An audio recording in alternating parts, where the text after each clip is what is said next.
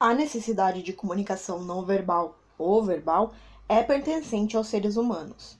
Desde os primórdios da sociedade, os nossos antepassados buscam encontrar diferentes formas de interação.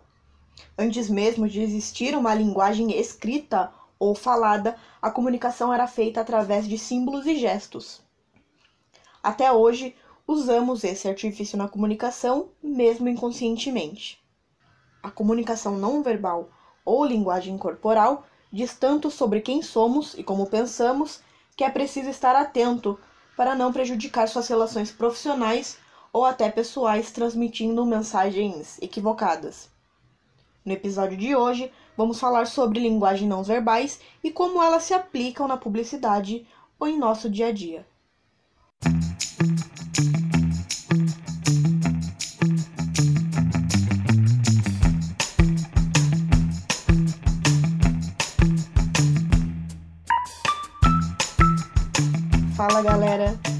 Muito bem-vindos e bem-vindas a mais um episódio do Quer Que Eu Desenhe. Eu sou Larissa Mercury e tenho como convidado hoje, pela segunda vez nesse podcast, o garoto prodígio, designer de interiores e marqueteiro e amante da linguagem corporal, Bruno Risos.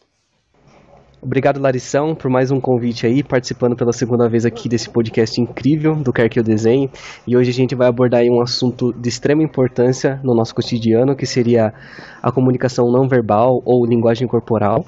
E é um dos assuntos aí que eu mais gosto de falar também. Para começar, Bruno, o que é comunicação não verbal? É, essa ideia da comunicação não verbal que a galera tem, de que você pode basicamente. Ah, a pessoa piscou, a pessoa levantou o ombro, tá mentindo. Pronto, já captei uma mentira ali. Meu namorado segurou o copo com a mão direita, não com a mão esquerda, como ele tá acostumado. Mentiu, pronto, vou terminar com ele. Não é bem assim que funciona. Uh, o interessante da comunicação verbal é que a gente precisa entender o que ela realmente significa. Sim, a gente consegue pegar alguns traços, alguns gestos, até mesmo sinais ali que a pessoa passa pra gente na comunicação, seja na fala, seja com o corpo, seja no timbre, no na tonalidade da voz, né?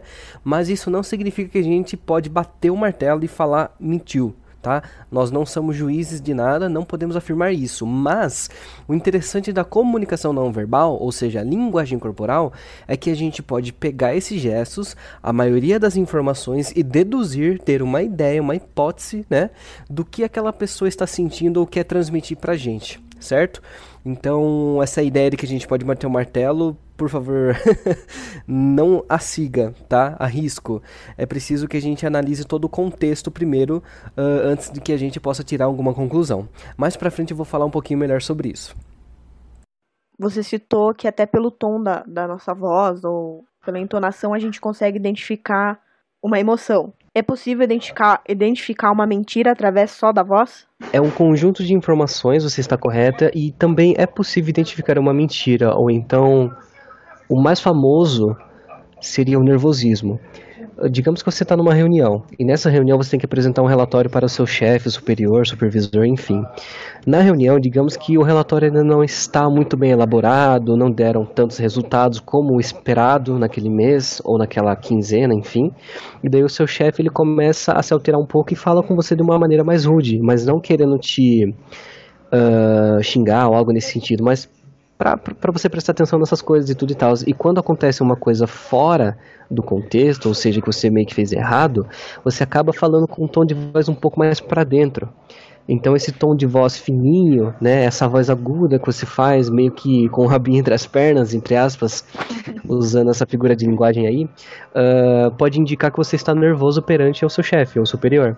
Nisso ele vai conseguir entender que com você estando nervoso, ele consegue tirar algumas respostas de você. Então se você demorar muito para falar, se você continuar com esse tom de voz meio entre as pernas, meio para dentro assim, uh, qualquer coisa que você falar dali em diante para ele vai soar como uma coisa que não tem autoridade, ou seja, aquilo pode ser que não seja verdadeiro e, em consequência, uma mentira ele pode conseguir aí pegar de você. Então é, é, é possível sim. Em grande parte dos casos, a comunicação não verbal é mais importante do que as palavras faladas ou escritas. Qual é a importância da linguagem corporal?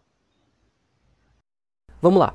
Para que a coisa toda não fique confusa e também para a gente evitar um possível tiro no pé de uma leitura errônea, a gente pode e deve usar como base aí os três Cs da linguagem corporal.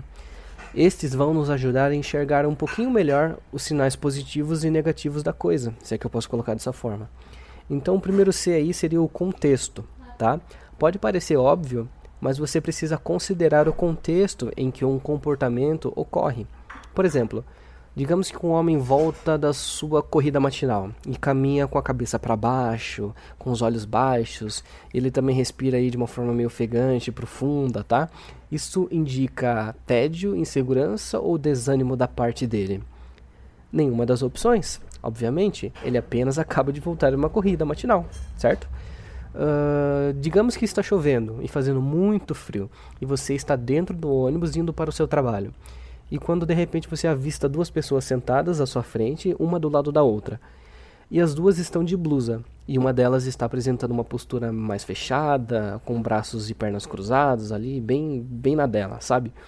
Isso indicaria desconforto com a presença da segunda pessoa? Não. Na verdade, ambas se conhecem e, se você se recorda do cenário que eu coloquei, apenas está fazendo muito frio. Percebeu a importância do contexto? E só para que a gente finalize essa questão, digamos que no intervalo aí do seu colégio, ou você está em algum lugar público e você tem a impressão de que tem alguém te observando.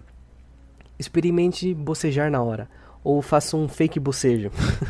Force um bocejo. Uh, se a pessoa que você achou estar te observando, ela bocejar segundo depois, nesse caso então, ela provavelmente, tá? Provavelmente estava te observando mesmo a gente tem a tendência de bocejar junto com quem boceja primeiro. Então fica a dica aí, tá? Se alguém estiver te observando. O segundo tópico aí do segundo C seria a congruência. Então, já que a linguagem corporal, ou seja, não verbal, ela responde por mais de 55% de uma mensagem, a gente precisa observar se as palavras combinam com as suas ações. Ou seja, se o que você fala e o que o seu corpo está transmitindo está congruente. Por exemplo, braços cruzados, olhares recorrentes para longe e suspiros não são congruentes se uma pessoa diz às outras que ela estava assistindo uma peça de comédia, certo? Ela era para sentir felicidade, alegria, ela devia estar sorrindo, ela devia estar ali no momento de euforia perante a peça de comédia. Mas no que a gente está descrevendo aqui, olhar recorrente para longe, braços cruzados, uma aparência meio triste, isso não está congruente nenhum, tá? Então a gente acreditaria mais na mensagem visual, ou seja, na linguagem corporal da pessoa e não no que ela está falando, tá? O terceiro C aí seria o conjunto, ou conjuntos, vamos colocar no plural que eu acho que fica melhor para a gente entender o que a gente vai tratar daqui para frente. Uh, tendo em vista que é obviamente insensato julgar um único gesto em busca de significados, a gente precisa observar um conjunto de gestos para interpretar a linguagem corporal. Se a gente for colocar isso numa analogia, numa comparação, um único gesto é como se fosse a palavra de uma frase. É a frase inteira que proporciona o significado, ou seja, esse conjunto de gestos. Então não adianta você pegar um gesto, ou seja, a palavra de uma frase e tentar interpretar a frase inteira se você não sabe qual é a frase inteira. Você precisa de todas as palavras, ok? Sendo assim, certifique-se de sempre analisar o contexto a que se refere, se a linguagem corporal está congruente com o que está sendo falado e busque sempre conjuntos que possam te ajudar nisso. É só colocar na balança, pessoal. Se durante uma conversa com seu namorado ou com sua namorada você captou mais sinais ou gestos que indicam uma possível mentira, cuidado, tá? Ele pode ter comido toda a barra de cereal, né? Ou toda a barrinha aí de chocolate que estava guardada na geladeira. Brincadeiras à parte.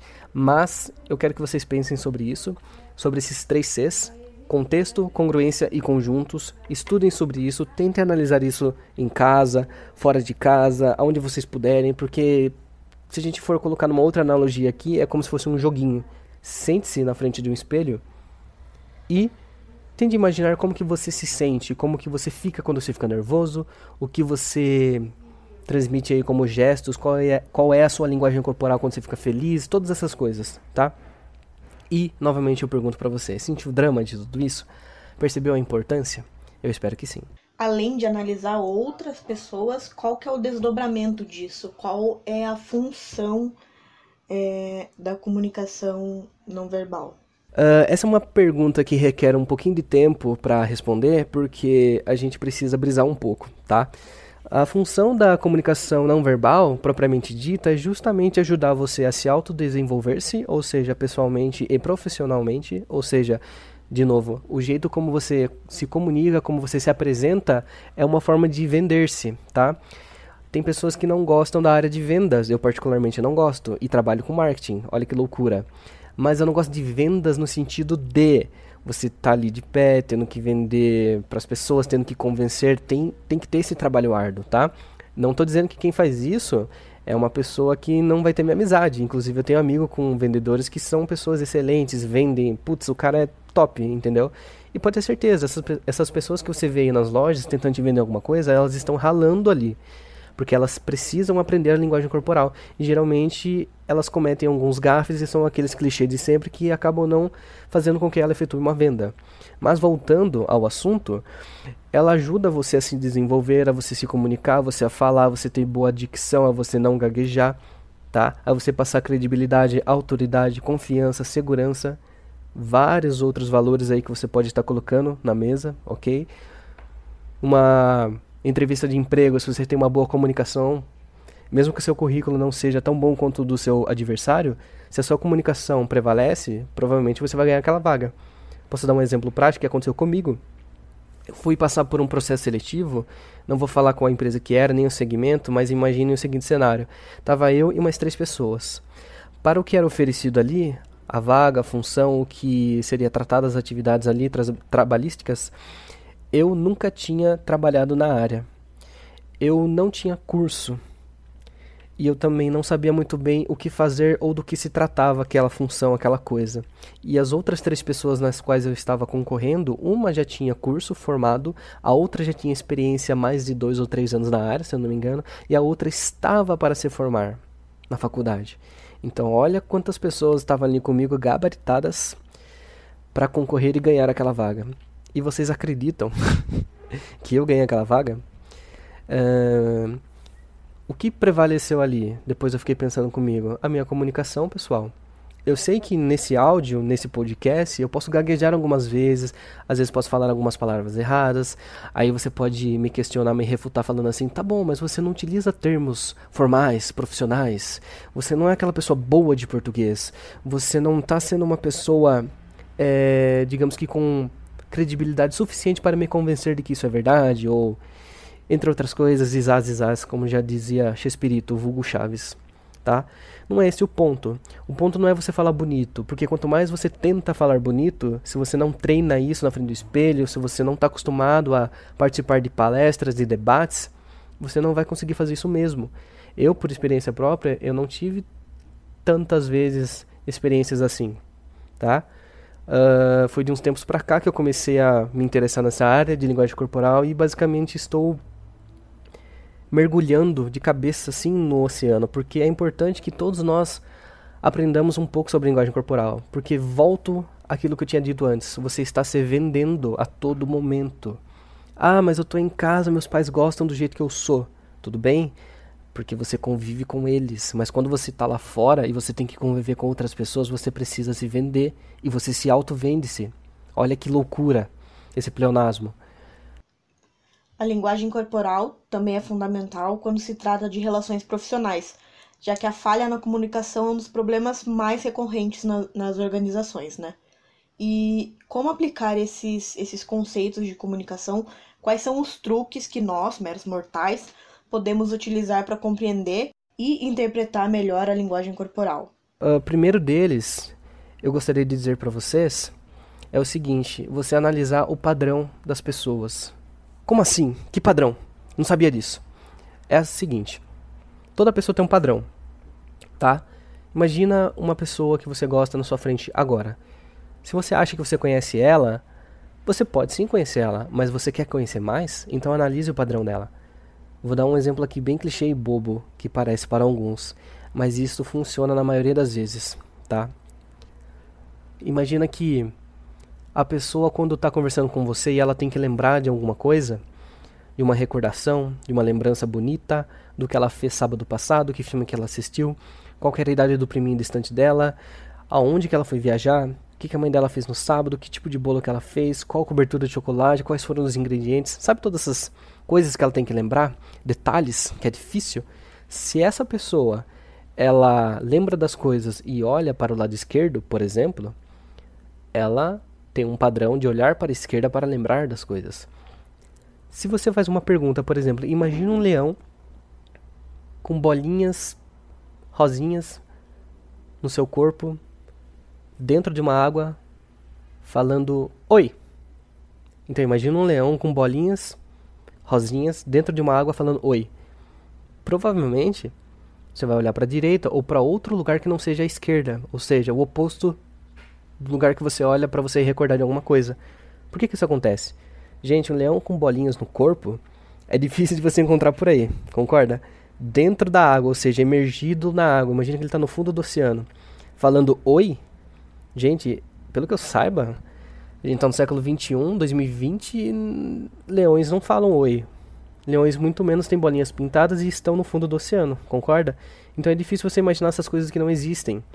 Ou seja, quando é uma questão ilusória, quando a gente precisa inventar alguma coisa, por assim dizer. Então a gente faz o oposto daquilo que a gente está recordando.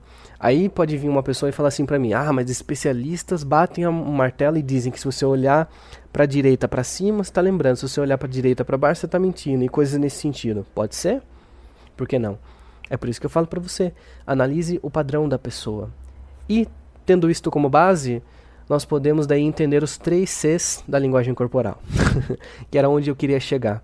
Porque eu acho que esses três Cs eles são mais do que determinantes para a gente analisar uma pessoa, entender o padrão dela, para basicamente a gente começar uh, aí o nosso estopim, o nosso início nessa jornada aí de leitores, será que eu posso colocar dessa forma, de observadores, ou seja, de pessoas aí especialistas em linguagem corporal, tá? Os três Cs da linguagem corporal. Você disse anteriormente que nós podemos uh, ler uma pessoa através do, do timbre de voz, por exemplo, e também de outros conjuntos de informações. Quais são esses outros conjuntos? Quais outras formas nós podemos identificar? Uh, Deixe-me colocar aqui um psicólogo Uh, o nome dele é Albert Merabian, ou Merabian, ou Merabian, dependendo de como que é a pronúncia, eu não sei exatamente, tá? Mas é o Albert Merabian, vamos colocar assim. Ele é pioneiro em pesquisas sobre linguagem corporal, nos estudos que ele fez lá em 1950, mais ou menos. E o que, que esse cara falou? Ele apurou que a mensagem na comunicação interpessoal ela é transferida na seguinte proporção. Vamos aqui as porcentagens, tá? 7% da comunicação ela é verbal, ou seja, somente as palavras que está saindo de você, beleza? 38% é vocal, incluindo o tom da sua voz, a velocidade, o ritmo, o volume e a entonação. Agora, imagina o Eminem. tá, eu acho que ele quebra esses 38%. Não, brincadeira. 55%, ou seja, os restantes, é não verbal. Olha que bacana, incluindo gestos, expressões faciais, a sua postura e as demais informações expressas sem o uso das palavras, sem colocar o verbal e o vocal junto, tá? Novamente, 7% é verbal, 38% é vocal e 50 por 5, 50 por 5 é foda. 55% é não verbal. Então, o que, que a gente conclui disso tudo? que os gestos e as expressões faciais elas falam. Imagina isso. O seu corpo fala muito mais do que as suas palavras. Vou dar um exemplo prático aqui só para só que a gente possa sentir o drama, tá? Uh, eu tenho certeza que na casa de um amigo seu já lhe ofereceram mais um pedacinho de bolo e você recusou por educação, mesmo querendo mais um pedacinho. E tá tudo certo. E se você não fez isso ainda, ou seja, se ninguém nunca te ofereceu um bolo amigo, você precisa de mais amigos. Tô brincando. Mas se você nunca fez isso de recusar um pedaço, ou seja, você sempre aceita, você sempre fala assim para tudo. Já assistiu aquele filme lá do Jim Carrey? É, Sim, senhor, se eu não me engano. Yes, sir. Uh, você fala assim para tudo, tá na hora de você falar um pouquinho de não. E se você ainda não recusou um bolo, você vai recusar, tá? Mas o que você não notou é que se você fizer isto, ou seja, se você recusa um bolo mesmo querendo mais, você não nota que sutilmente, tá? Guardem essa palavrinha aí, grifem essa palavrinha, sutilmente, você inclinou o seu tronco para trás e sua barriga para frente. Imagina uma linha reta na sua frente agora, 90 graus, tá? Imagina que o topo dessa linha é o seu tronco e o fundo dessa linha é a sua barriga. Então, quando você fala que você não quer outro pedaço por educação, mas o seu corpo ele dá essa leve inclinada, tá? Ou seja, o seu corpo ele está falando mais do que suas palavras. Então você quer sim outro pedaço, tá? Agora imagina a pessoa que está te oferecendo o bolo, reconhece esses sinais, sabe disso, entende um pouco mais da linguagem corporal, entende o seu próprio desenvolvimento perante outras pessoas, ela sabe se comunicar, ok? Ela sabe se posicionar no espaço ali, não espaço lá sideral, estrelas, Marte, planetas, universo, mas espaço físico ok?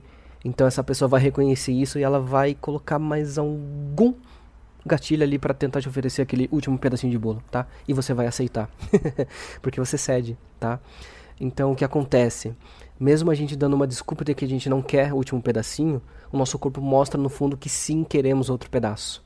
E aliás, sempre tem espaço para mais um pedacinho, não é verdade? A gente sempre quer um pouquinho mais daquela comida da nossa avó. Mas, pessoal, olha bem, não é bem assim que as coisas funcionam na prática, não. Vou dar um outro exemplo prático aqui. Uh, alguns palestrantes e políticos, eles frequentemente passam a língua sobre os lábios quando estão fazendo a sua apresentação, defendendo a sua tese. E nem por isso significa que estão mentindo.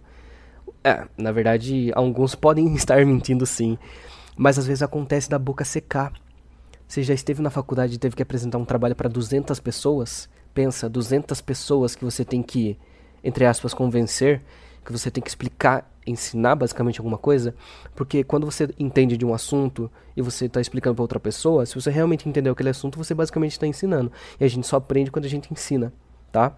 Então, imagina esse cenário, a sua boca seca, lhe falta fôlego para falar. Eu tô falando várias coisas aqui, toda hora eu tô tendo que puxar um pouco de fôlego. Eu tô tendo que passar a língua nos meus lábios porque seca.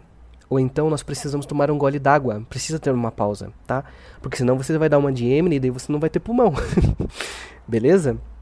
Então, antes de tudo, é preciso que a gente analise todos esses sinais, todos os gestos possíveis que a gente consiga captar. Claro, o nosso olho humano não consegue pegar tudo, mas se a gente for colocar numa balança, quanto mais sinais a gente perceber, identificar, mais a balança vai subir. E o que, que isso significa se a balança está subindo? Significa que se você está olhando para uma pessoa, vocês estão conversando sobre política e ela está defendendo que ela é de direita, mas você não bate na tecla de que esquerda que é o certo, então o jeito como ela se porta ali, ela vai ficar irritada. E quanto mais irritada ela tá, você consegue perceber que ela consegue perder a calma, ela consegue falar rapidamente e daí ela não vai parar nunca mais. Entendeu? O que é que desenho? Gente, quanto mais sinais você captar, mais significa de que você está entendendo mais daquela pessoa. E outra coisa, vou além.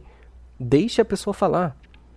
Já viu aquela coisa de psicólogo? O psicólogo ele passa muito mais tempo observando o paciente e fazendo perguntas. E não é qualquer pergunta, não é oi, tudo bem, como foi seu dia, como foi seu trabalho e tal e tal. Lembra do Coringa? Você faz sempre as mesmas perguntas todas as semanas, mas você não enxerga aquilo.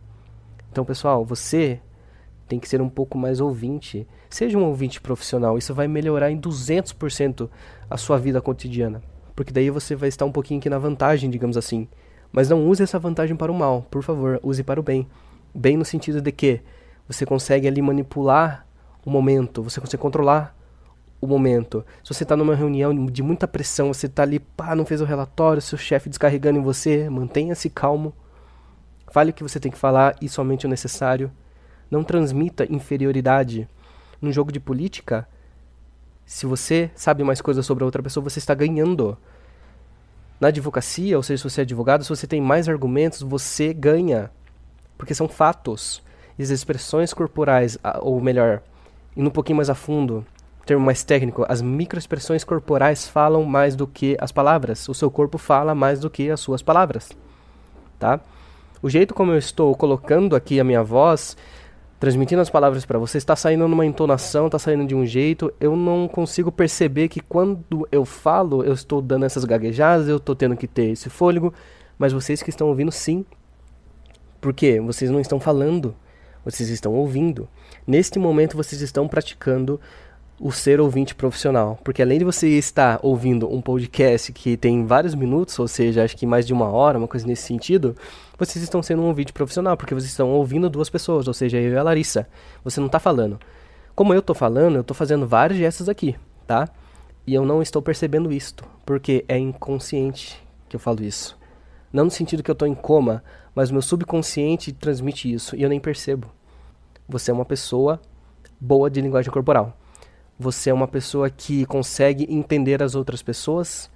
Você é uma pessoa astuta. Você é uma pessoa que não pode bater o martelo, mas você pode deduzir, especular, colocar na balança ali o que está predominando mais no que a pessoa está falando nas expressões corporais dela, se aquilo faz sentido ou se não faz sentido. Ou seja, se está dentro do contexto, se tem congruência e se o conjunto de sinais que você está captando faz sentido. Beleza? Outra possibilidade de comunicação não verbal acontece também por meio de símbolos e gráficos, né? Se você tem uma carteira de motorista, muito provavelmente aprendeu sobre os significados das placas de trânsito no CFC para poder realizar a prova teórica. Esse é só um, um, um exemplo prático de como utilizamos os símbolos para nos comunicar. A comunicação por meio de símbolos existe desde os primórdios das civilizações. Os nossos antepassados deixaram mensagens visíveis até hoje em cavernas, ou, sei lá, utilizando formas, cores e tipografias. E nós, designers, mais do que nunca sabemos o quão importante é o uso de imagens para transmitir uma mensagem. A publicidade descobriu essa faceta há muito tempo da influência de imagens e de cores na comunicação.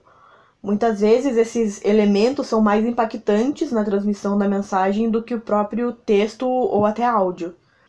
E é por isso que a publicidade foca nos símbolos para representar um produto ou serviço e ou a ideia, né, de que está sendo divulgada.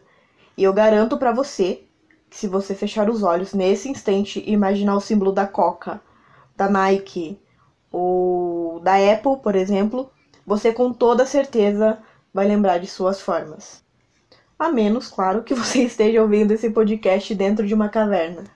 Uh, você falou uma coisa interessante que até os nossos antepassados deixaram mensagens e realmente as pinturas rupestres e também há quem diga que a primeira escrita começou lá na Suméria. Então, se a gente voltar para o passado, tem até uma, um paradoxo que a gente pode colocar que é o seguinte: o que, que veio primeiro, a comunicação, ou seja, a fala em si, ou o pensamento? O ovo Porque... ou a galinha? O ovo ou a galinha, exatamente. A gente volta nessas perguntinhas aí que filósofos gregos do passado já pensavam nisso lá. E a gente que hoje também acaba fazendo esses tipos de pergunta. Mas, só para concluir meu raciocínio, então o que veio primeiro? A comunicação, ou seja, a sua fala verbal, ou o pensamento? Se veio o pensamento, algum tipo de código tem que ter ali na sua cabeça, para você pensar naquilo. E se você pensa em alguma coisa, você pensa em uma língua. Por exemplo, nós que estamos aqui no Brasil, pensamos no que a gente vai falar ou pensamos no que vamos fazer, mas parece que aquela vozinha na nossa cabeça, ela fala em português com a gente, a nossa própria voz, inconsciente. Então, cai naquela, se veio o pensamento primeiro, então qual foi a primeira língua? O que, que a primeira pessoa falou, entendeu? É muito bizarro você pensar nisso. Eu estava lendo também um artigo, ele falava mais ou menos assim, ó. Um animal, quando se machuca, quando quebra o fêmur ou a perna, geralmente ele não tem chance de sobreviver. Por quê? Não tem ninguém para cuidar desse animal. Então, um bezerrinho que quebra a perna, provavelmente ele morra, porque até é triste falar isso. Mas é porque não tem ninguém ali para fazer um curativo, não tem ninguém ali para cuidar. Ele pode sobreviver, mas ele vai ficar com alguma lesão.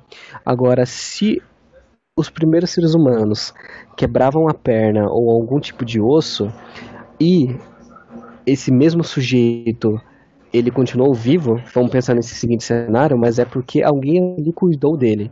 Então, tendo isso como base, naquela época algum tipo de comunicação tinha que ter para um cuidar do outro, para um entender que o outro precisa de ajuda, que ali tá com algum problema, ou seja, tá quebrado, tá com lesão.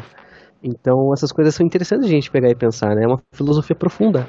E é tão importante a comunicação nos dias de hoje que a gente acaba evitando isso.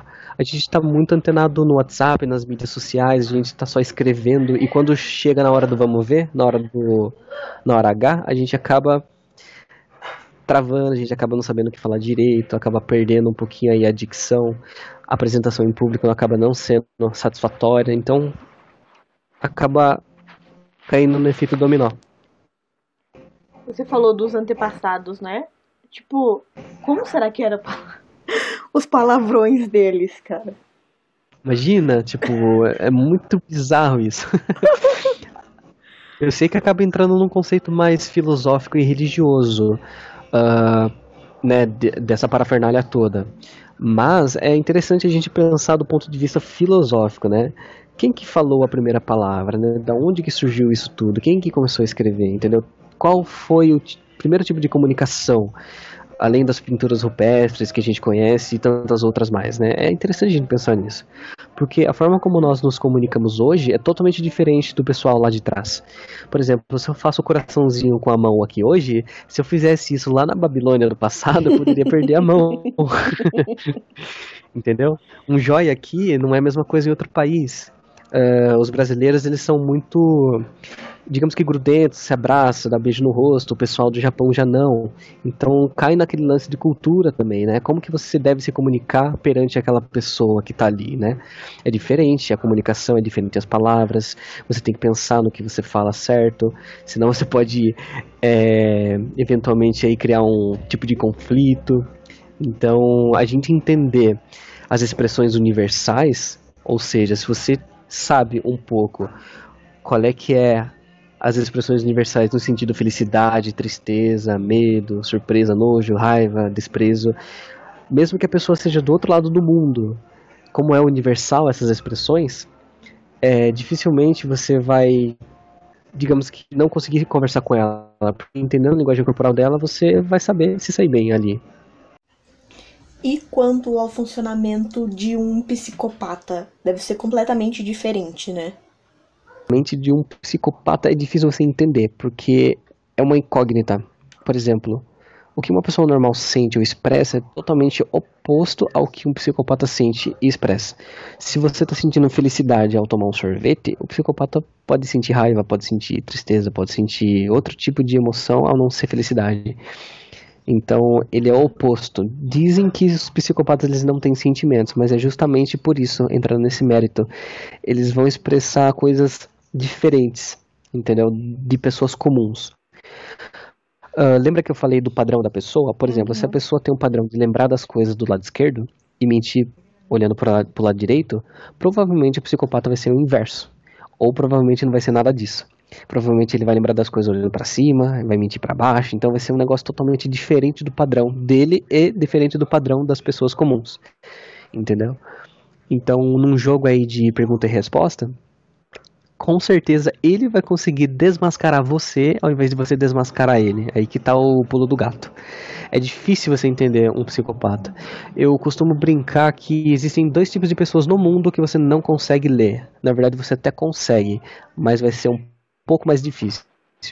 Seria os psicopatas, no qual você mencionou, e seria aquela pessoa que aplica um botox, por exemplo. por que a pessoa que aplica botox? Você deve estar tá se perguntando. Uh, a nossa sobrancelha ela tem vários tipos de movimento. Cada movimento da sua sobrancelha, uh, da sua maçã, aqui do, do músculo do rosto, do seu nariz, da sua boca, seu queixo, é um tipo de unidade de ação que você está ativando. O Paul Ekman, psicólogo que eu mencionei anteriormente, ele basicamente pegou o mapa do seu rosto, do ser humano, e ele deu nome para cada músculo que você aciona quando você demonstra algum tipo de emoção. Então, se você está feliz, você vai acionar esse músculo, aquele músculo, sua sobrancelha levanta, sua pálpebra isso, seu olho ele fica mais aberto, então você abre aquele sorrisão, coisa desse sentido. Então, ele fez um mapa do seu rosto. Então, no caso do psicopata ou da pessoa que aplica botox, é justamente isso. Ela vai acionar algumas unidades de ação, só que no caso da pessoa que aplicou botox, a sobrancelha dela não vai levantar. Pode até ser que levante, para não dizer que não levanta mesmo. Mas não vai ter as rugas na testa, não vai ter aquela pata, né, aquele pé de galinha ao redor do seu olho, ou seja, demonstra, que demonstra um sorriso verdadeiro. Então essas coisas não vão aparecer. Então o psicopata e a pessoa que aplica um botox ou faz algum tipo de modificação corporal, é, vai ser mais difícil você entender e ler elas. Tem um, um livro, eu acho que você deve ter, Bruno, eu tenho ele uhum. aqui comigo, que se chama O Corpo Fala. Tenho, tenho, tenho, tenho. Ele é muito interessante, eu comecei a ler ele essa semana. É, ele tenta desvendar um pouco a comunicação não verbal do corpo humano e, primeiramente, analisando os princípios subterrâneos que reagem a, e conduzem ao nosso corpo. O legal desse uhum. livro é que ele possui ilustrações também, né? Então, ele, além de, de dar algumas, algumas dicas de, de expressões que, que, e gestos que aparecem, tem as ilustrações que acompanham. Esse livro é muito bom justamente pelas ilustrações que você falou. Uh, quando você lê alguma coisa, é, você consegue pegar algumas coisas ali que você leu. Porém, eu sou o tipo de pessoa que eu gosto de ver aquilo uh, num display, na tela. Eu gosto de ver a ilustração, a cor, aquilo acontecendo. Então esse livro ele justamente coloca isso para você, ele te entrega isso. Então ele te dá vários tipos de cenário que pode acontecer. Por exemplo, numa entrevista de emprego, a menina que está sentada sendo entrevistada, ela está com as pernas cruzadas, o braço cruzado e com a cabeça um pouco para baixo. Então ele pega e faz uns balãozinhos em cada ponto e indica para você o que, que é aquilo. Então você acaba pegando isso, é mais fácil de você decorar, digamos, mais fácil de você aprender. Então esse livro dá para você retirar várias coisas assim, é bem interessante esse livro. Inclusive, se, se eu não me engano, ele tem algumas atividades para você aplicar na rua. Me corrija se eu estiver errado. Não sei se é outro livro ou se é esse. Mas ele te dá algumas opções de você fazer isso na rua. Uh, por exemplo, se uma pessoa olha para você mais de 3 segundos, um estilo de aperto de mão, um abraço, é, se você passa por uma pessoa no shopping, como que ela reage, coisas nesse sentido. Então você consegue pegar várias coisas, é bem interessante. Uhum, exatamente. E fica até como uma atividade aí para casa para o pessoal que está nos ouvindo. Uh, quando você pensa no, na logo da Apple, na logo do McDonald's ou da Coca-Cola, para que lado você olha? Para que lado seu olho foi, ou seu tronco, sua cabeça? Aí você já consegue meio que identificar qual é o seu padrão.